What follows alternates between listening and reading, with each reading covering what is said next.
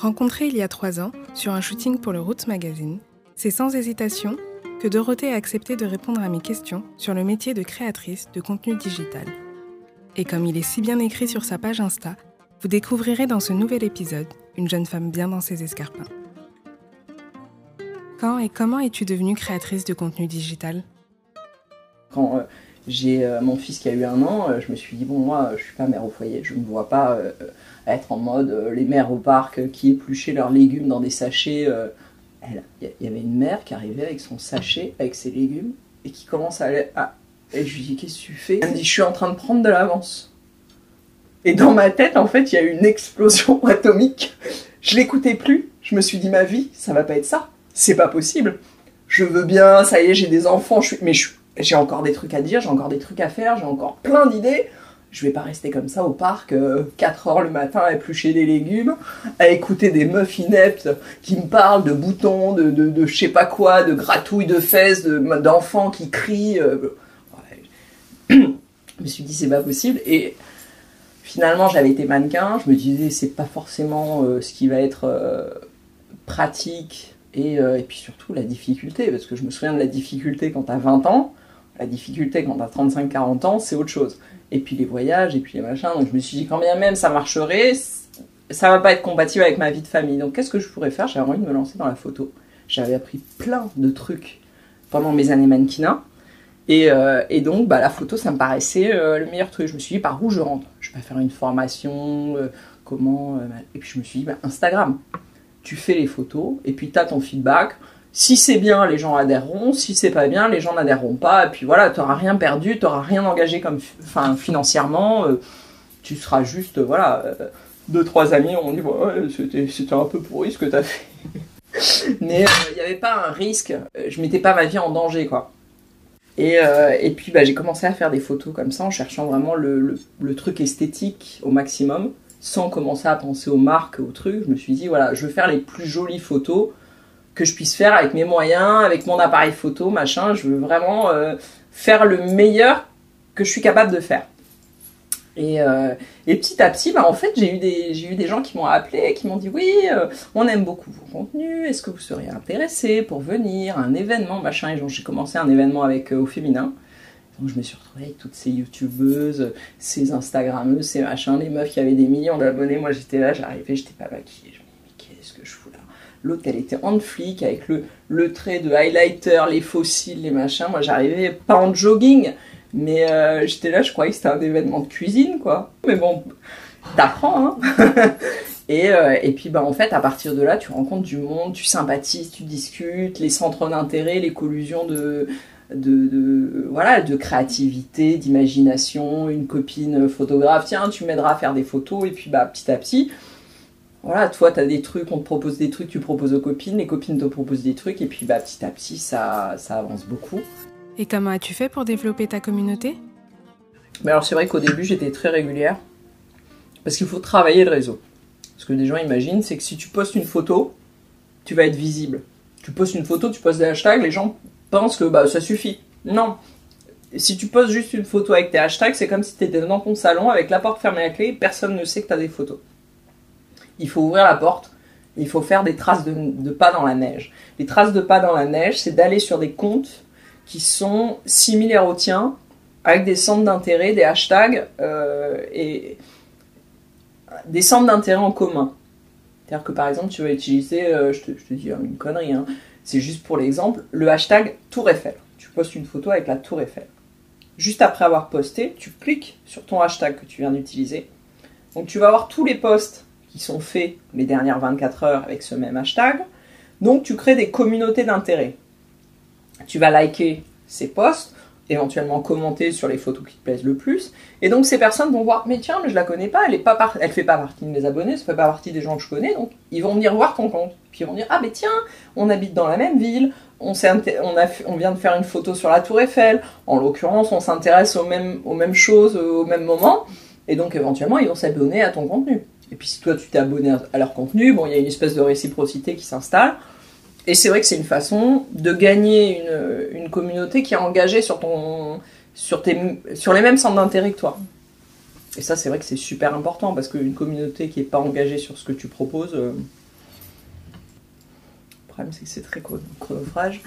Et, et, ouais, pour, pour garder le rythme de plusieurs heures par jour, d'aller interagir avec tes hashtags, il faut avoir le temps. Donc c'est vrai que parfois je manque un peu de temps et de et d'envie. Mais en tout cas, c'est vraiment la méthode pour attirer des nouvelles, des nouvelles personnes chez toi de façon légale.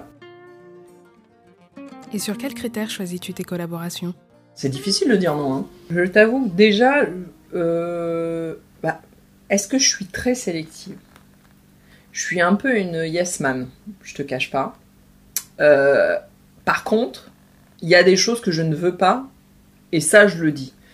Par exemple, tout ce qui est euh, médicaments pour maigrir, trucs qui, qui sort un peu juste du conseil esthétique ou machin, je me dis je peux mettre en danger des adolescentes qui ont des problèmes de poids si je les encourage à utiliser tel produit. En termes de, crédibilité, de ce que j'avais envie de, de donner comme plus-value sur ma page, je me disais je peux pas me permettre euh, de conseiller euh, des, des, produits qui, euh, qui peuvent être dangereux.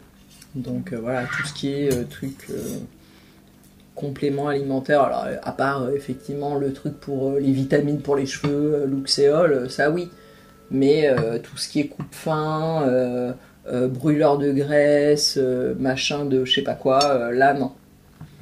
Parce que je me dis, j'engage en fait une, une, forme de responsabilité parce que je conseille à quelqu'un. Quel conseil donnerais-tu à une personne qui rêve d'être influenceuse? Bah, Déjà de se dire influenceuse. Je pense qu'il faut le faire pas pour devenir quelqu'un euh, d'influent. Je pense qu'il faut le faire déjà soit parce que t'aimes l'image, soit parce que t'aimes le journalisme, soit parce que t'aimes... Enfin, il faut aimer un des aspects de ce métier, parce que c'est quelque chose qui, mine de rien, va te demander du temps, va te demander de l'investissement. Euh, c'est pas un truc euh, juste le fun, ouais, tu reçois des produits, et puis c'est sympa, et puis tu parles de trucs, et puis t'es es invité. Il y a, y a, quand même beaucoup d'engagement, ça, va, ça va te prendre beaucoup de temps même en vacances, même euh, sur des moments où tu es censé... Parce que c'est vrai que quand tu es journaliste, bah, tu as des horaires, tu as des machins. Dans n'importe quel boulot, tu as des horaires. Bah là, c'est le seul job où même le week-end, t'es pas vraiment en week-end. À moins de t'imposer des limites, ce que je fais, c'est-à-dire que bah, quand je suis, euh, j'ai pas envie de, faire des trucs, quand je suis malade, quand je suis machin, bah, moi je prends des pauses, euh, je me mets en... J'ai des copines mais comment t'arrives à faire? Bah, Moi je ma vie, en fait, c'est la priorité. C'est-à-dire que si demain euh, Instagram s'arrête, je ferai autre chose. Je serai pas contente parce que j'ai passé du temps, j'ai développé mon truc et machin. Et dans l'absolu, j'ai envie que ça dure. Mais, euh, mais c'est pas la fin du monde, c'est pas ma vie, c'est pas mon premier truc. Euh, ce qu'il faut, c'est vraiment garder une distance par rapport à tout ça d'essayer de faire les choses le mieux possible et puis de pas se de pas se laisser bouffer déborder aussi par euh, parfois l'engagement que ça demande mon choix il est vite fait ma famille mon truc c'est ça la priorité alors effectivement ce métier c'est un métier que j'adore mais la priorité c'est mon c'est ma bulle c'est ma maison c'est mes enfants c'est mon chéri ma mère voilà. Comment parvient-on à allier quantité et qualité du contenu créé? Il faut se stimuler tout seul en fait. Il faut se mettre un rythme, il faut donc c'est vrai qu'il faut être passionné par l'image, il faut être passionné par le, contenu, avoir envie de faire des vidéos, regarder beaucoup, beaucoup, beaucoup, beaucoup de contenu qui, qui fait. Il faut respirer l'air du temps, il faut, il faut s'intéresser aux gens, il faut s'intéresser aux sujets d'actualité, il faut essayer de comprendre ce que veulent entendre les gens et de...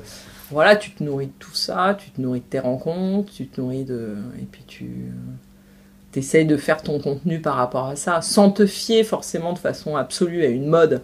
Parce que ça, moi, je pense que la mode, c'est un truc euh, dont il faut terriblement se méfier. C'est-à-dire que oui, euh, effectivement, c'est bien de, s'intéresser à ce qui se fait, mais je pense qu'il faut avoir son empreinte.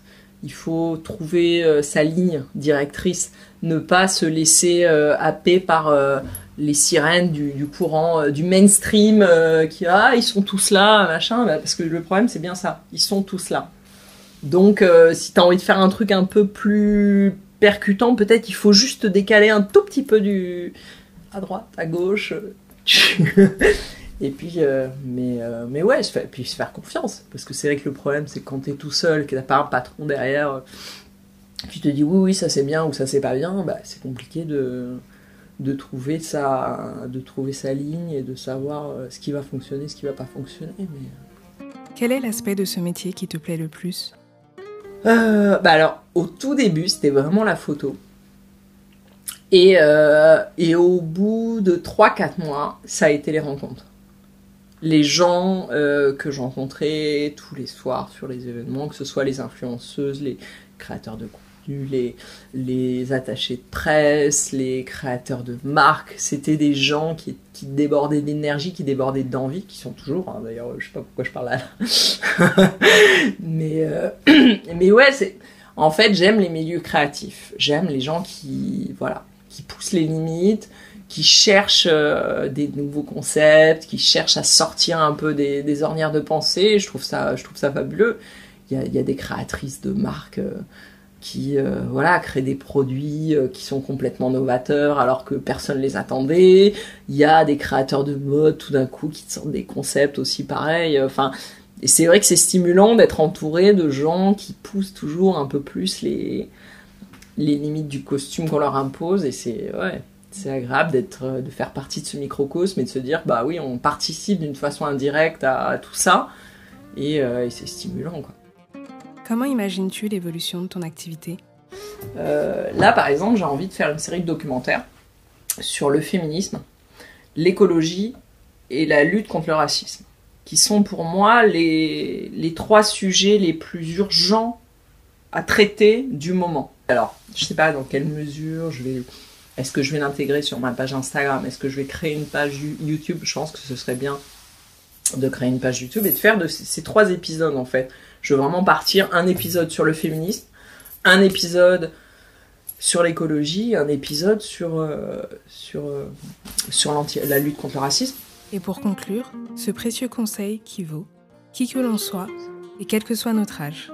Être vigilant aussi avec les gens euh, qui t'entourent et de t'entourer de gens qui sont positifs, qui croient en toi, qui, se, qui sont prêts à te relever quand t'es dans la merde, euh, qui attendent pas qu'il y ait 50 personnes autour pour, euh, pour te filer un coup de main et qui, voilà, des, gens positifs. je crois que c'est le plus important, quel que soit le milieu d'ailleurs, d'être bien entouré.